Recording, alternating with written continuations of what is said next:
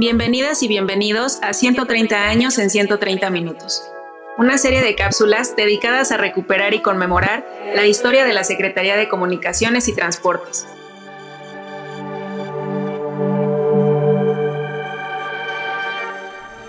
Hoy hablaremos sobre la creación de la empresa pública Ferrocarriles Nacionales de México,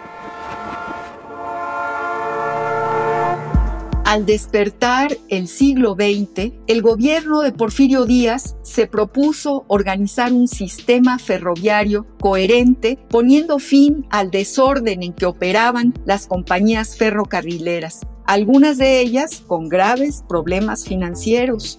El monopolio ejercido por las empresas estadounidenses en el sistema ferroviario también fue otro reto que la Secretaría de Comunicaciones y Obras Públicas debía enfrentar.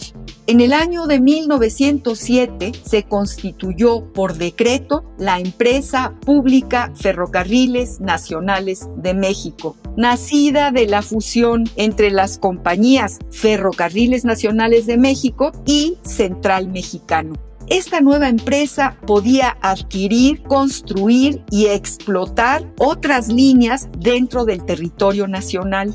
Para el año de 1908, el Estado mexicano adquirió el 51% de las acciones de Ferrocarriles Nacionales de México, mientras que el 49% quedó en manos de accionistas privados nacionales y extranjeros.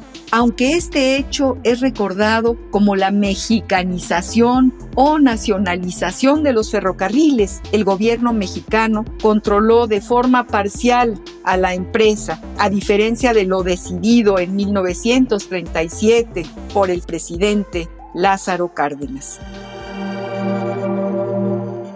Entérate de esto y más en El Mirador y consulta el tiempo y su memoria para tomar el pulso de 130 años de historia de la Secretaría de Comunicaciones y Transportes en el micrositio elmirador.sct.gov.mx. Gracias por escucharnos y hasta un nuevo episodio.